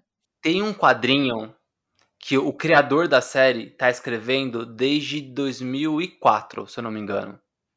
2004? Uau. Eu acho que é isso, acho que é 2004, 2004, 2005, 2000, deixa eu ver, peraí. Não, não é tudo isso não. Acho que é 2009, 2008, é por aí. Né? Desde essa época ele tá escrevendo. A gente tá em 2022. Foram lançados 13 volumes. O cara tem mais de 70 anos já. Meu, se eu escrevia por hobby, esse cara aí, ele deve estar tá escrevendo por hobby tranquilaço agora. Ele não tá nem aí. Ele não precisa é. escrever, esse aí tá ganhando dinheiro. Estão fazendo desenho ainda, vai ter filme, vai ter um monte de coisa, tá ganhando dinheiro já, ele nem liga mais. Tá tranquilo. É, ele escreve quando ele tá afim, ele não tá preocupado em terminar. Tá escrevendo pra ele, né? É isso. E outra, é. ele nem sabe o final da história. Sabe aquele cara que tá é. escrevendo? É assim, ah, deixa eu inventar um negócio aqui no meio. Deixa eu inventar outro negócio aqui no meio. É isso. É, se eu e vai sem pressa. É. faço isso com as minhas histórias, mas eu guardo pra mim lá, ficar escrevendo coisa que não vai pra lugar nenhum lá. Eu falo que eu sou a maior, eu sou a maior fanfiqueira de mim mesma, porque eu, eu escrevi a trilogia e o que, que eu fiz depois? Eu fiquei escrevendo o que, que aconteceu com fulano, o que, que aconteceu com cicrano, mas tá pra mim lá isso, sabe? No máximo eu contei pra alguém que terminou a trilogia, que a pessoa chegou e veio assim, o que acontece com fulano lá depois? Falei, ah, então, fulano foi lá não sei o que, fez não sei o que lá, o que aconteceu lá no reino tal? Ah, então, reino tal? Ah, continua, sim, tal. Aí depois eles começaram, ah, que legal. Eu fico assim, sabe, nos bastidores, mas é... Ô, Cris, passa isso, passa isso pra mim, assim, tudo que você faz, assim, aí eu vou te aguardadinho, e aí, se você, vai ficar muito famosa, você vai ficar muito famosa, você vai envelhecer, aí você vai morrer, porque todo mundo que é velho morre, né? É isso, né? E aí a gente lança uma obra póstuma sua. Isso. Pra fazer É, um, as e- coletâneas das obras, obras inacabadas. E o melhor é que você não precisa nem revisar muito, porque você vai falar assim, não, mas é que a autora, é, isso aí era esboço dela. Então tá Exato, desse não, sem jeito, sabe? revisar, só lança, só, é isso É aí. o Da Vinci, né? É, é assim, não tem final mesmo esse pedaço aí, ela tava só esboçando. O Da Vinci tem sei lá quantos esboços também de projetos dele e as pessoas admiram porque é só um esboço, né? É só tipo um projetinho. Ele nunca construiu aquela máquina, mas tá lá desenhada. É, É, tá lá. achei conceito. Eu, eu, eu fico fazendo às vezes isso assim, sabe? Se eu tô meio com a cabeça cheia, não tô conseguindo trabalhar ali no, no texto que eu tô querendo mesmo, às vezes eu paro e fico lá.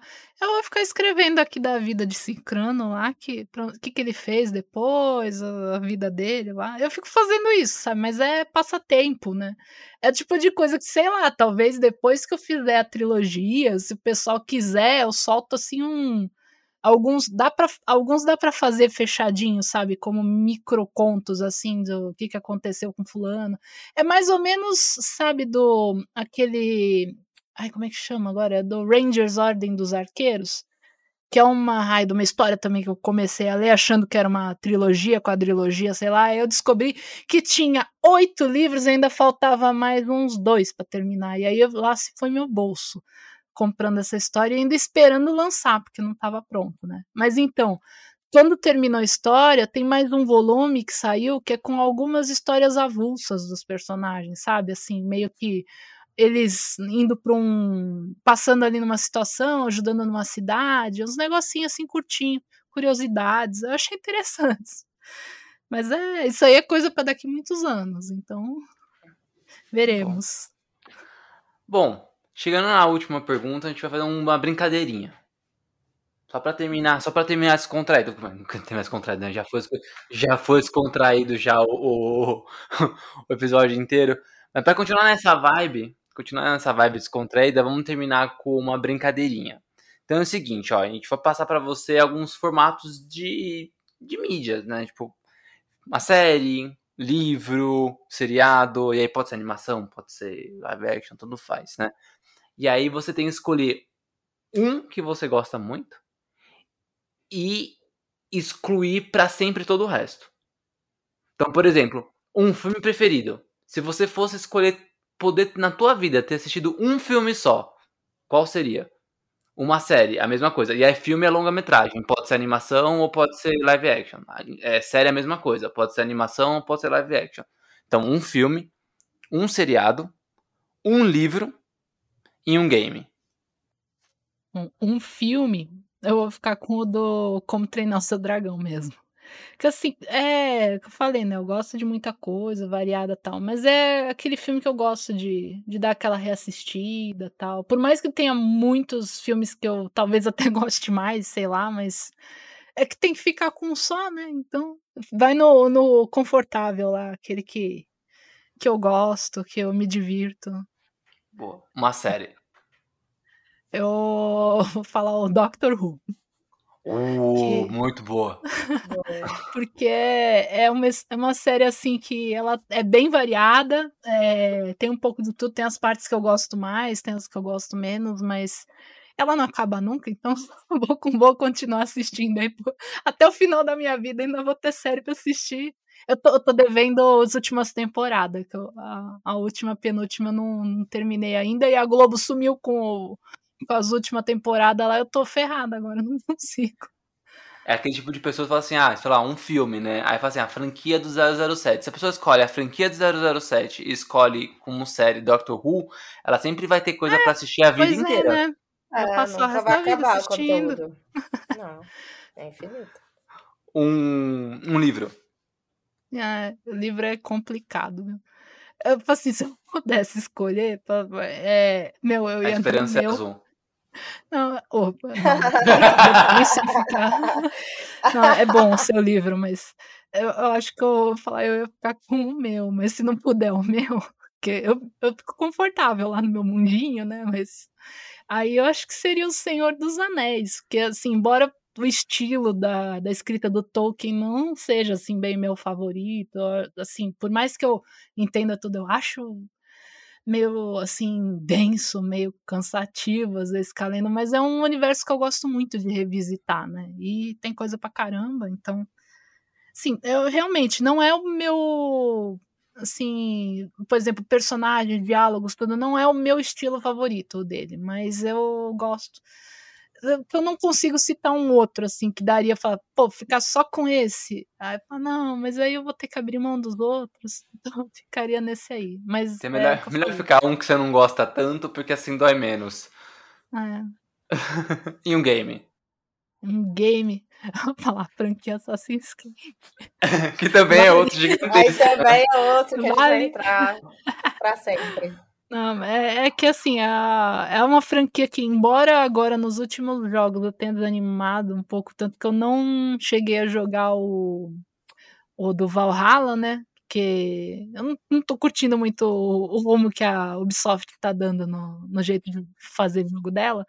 Mas eu gosto muito, assim, principalmente lá da fase do Ezio, daquele outro do Syndicate, assim, são o estilo de jogo que o pessoal fala sempre o mesmo, mas eu gosto eu gosto do jeito como eles contavam as histórias tal. E é, é, um, é o único única franquia assim que eu costumava, né, até há pouco tempo atrás, comprar até na pré-venda, né? Porque desde que eu comecei, eu comecei na época que tava terceira, eu saí jogando todos os jogos. Eu joguei tudo que tinha. Então, se eu tivesse que escolher um, provavelmente ia ficar esse. Embora às vezes eu passe muito tempo sem jogar. Faz anos que eu não jogo Assassin's Creed, né? Mas é um que eu gosto bastante. É isso. Mas pra gente se despedir em grande estilo, e aí, quem curtiu o seu trabalho, quem curtiu aí te ouvir essas uma horinha aí, uhum. passa seus arrobas, onde a gente te encontra e tudo mais, onde compra seus livros, e vamos lá. Então, os arrobas é fácil porque todos os arrobas assim de Twitter, de Instagram, de Facebook e o do YouTube é tudo gata flecha, tudo junto assim, sabe? Então o YouTube é youtube.com/barra gata flecha, o Instagram é o arroba gata flecha, o Twitter é arroba gata flecha e o meu Facebook também lá, a fanpage é gata flecha. Só o Twitch também agora faz um tempinho que eu não tô olhando, ele tá como, acho que, Cristiana Gata Flecha, não tenho certeza, porque eu mudei o nome da página, né, por orientação da editora, para usar mais o meu nome, que é Cristiana, porque Gata Flecha era a marca minha, né, então aí ficou Cristiana Gata Flecha lá, e aí ele não me deixou manter o Gata Flecha como, como endereço, né. E o site, né, que é o www.cristianaesbardella.com.br, que não vai ser fácil para vocês escreverem, porque esbardella tem dois L's e tal, mas talvez o Tico bote aí na descrição, não sei. Estará na descrição. Fica mais fácil. E deixa eu ver. Para comprar, eu tenho dois contos que estão disponíveis ali na Amazon, que é o Lago dos Dragões, que é esse daí que eu falei que é mais infanto-juvenil, se quiser dá até para mostrar para criança, tal, de boa assim. O Dragão e o Caçador, que é também. Esse daí é o conto de Nerlian, ele tá disponível lá. Os dois eles estão disponíveis no Kindle Unlimited. Então, se quiser, dá para ler incluso lá no serviço, sem pagar nada. Mas se quiser, eles estão, acho que R$1,99 lá também, não é tão caro. E dá pelo menos uma, uma meia hora ou mais lá de, de leitura, lá cada um, né? E aí tem o esse daí que eu tinha falado, que era o Dois Irmãos contra o Mundo, que ele tá na antologia é, Além do Sangue, que ela tá disponível na Amazon também à venda. Ela acho que não tem mais versão física agora, é só e-book. Tem esse daí que eu tinha falado na edição, acho que é 170, qualquer coisa. Eu, eu acho que no meu site lá tava marcado, lá no, no www lá, Bardella, ele tem lá qual que é a edição que tá certinho, mas acho que é a 170 da Dragão Brasil. É, tem lá também no site meu, meu é, audiobook, tá lá disponível no próprio site, dá pra dar play nele. Tem também os trailers, as coisas lá no YouTube, quem quiser ver, tem as lives gravadas lá, quem quiser ver o dragãozinho, tem live lá do que eu deixei gravada de quando eu mostrei ele de cabo a rabo, assim, sabe? Fui abrindo, mostrando o mecanismo por dentro. Então tem uma live lá bem legal para quem quiser ver como ele funciona, eu explicando tal. E eu acho que se eu não estiver esquecendo nada, era isso. Ah, sim, a mais importante aí, que a essa altura já vai estar tá, estar tá sendo vendido provavelmente no site da Jambô, né? Porque já vai ter passado a Bienal. Então, no site da Jambô vai estar tá disponível o romance do Escama de Dragão, lá, primeiro volume da trilogia Reinos de Nerlian, para quem quiser comprar em versão física. O e-book ainda vai demorar um pouco, que a Jambô vai segurar aí por um tempo antes de para primeiro vender as versão física, né? Ou se alguém quiser versão autografada, tal, entra comigo em contato através do próprio Facebook, tal. Eu provavelmente vou botar uma postagem falando sobre isso até lá. Aí pode ser pela própria postagem, ela já conversa comigo e a gente fala pelo direct lá para resolver, porque aí eu vou ter que levar lá para despachar no correio e tal. Então, se você fizer tanta questão de ser autografado, compra direto na Jambô, que eles vão entregar para você direitinho, beleza? Eu acho que é isso aí, gente. Muito bom, hein? Muito bom. Muito bom. Cris, obrigado pela participação. Obrigado por fazer parte aí dessa conversa. Foi muito bom conversar com você. Muito bom conhecer mais seu trabalho, também conhecer mais sobre como você chegou na, na, na publicação do, dos Camas de Dragão.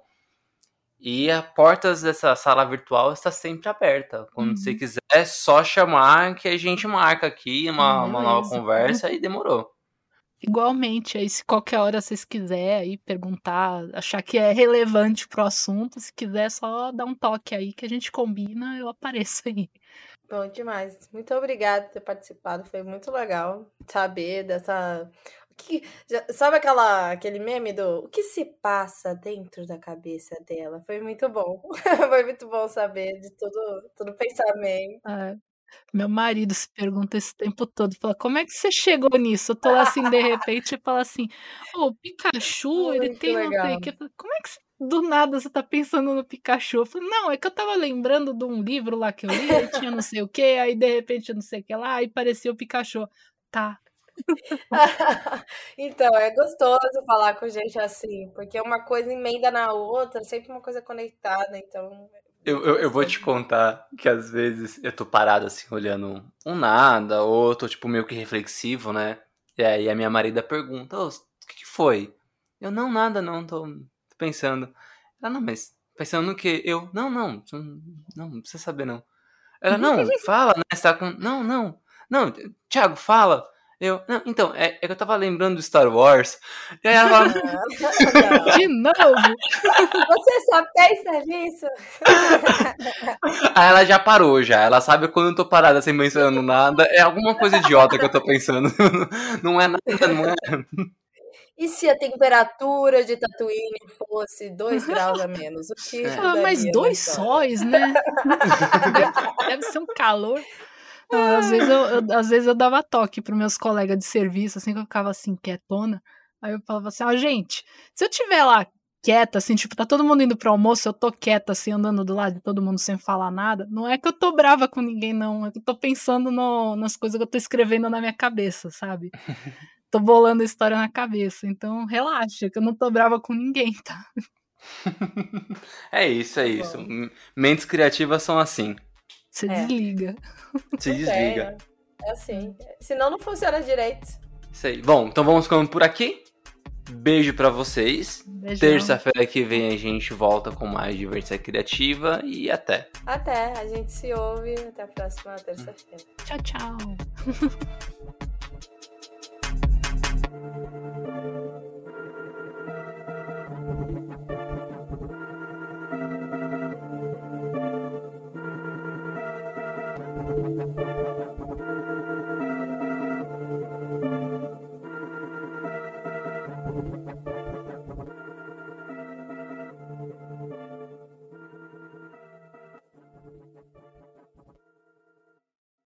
acabou de ouvir esse episódio maravilhoso e não sabe mais o que pode fazer da sua vida?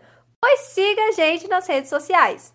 Podcast, arroba Divergência Criativa, ilustradoras, arroba anarte.soa, com dois N's, e arroba itsartv. Apresentadores, arroba Tico, underline Pedrosa, e arroba paixão.gil. Entre também no nosso site, divergenciacriativa.com.br. Te vejo na próxima!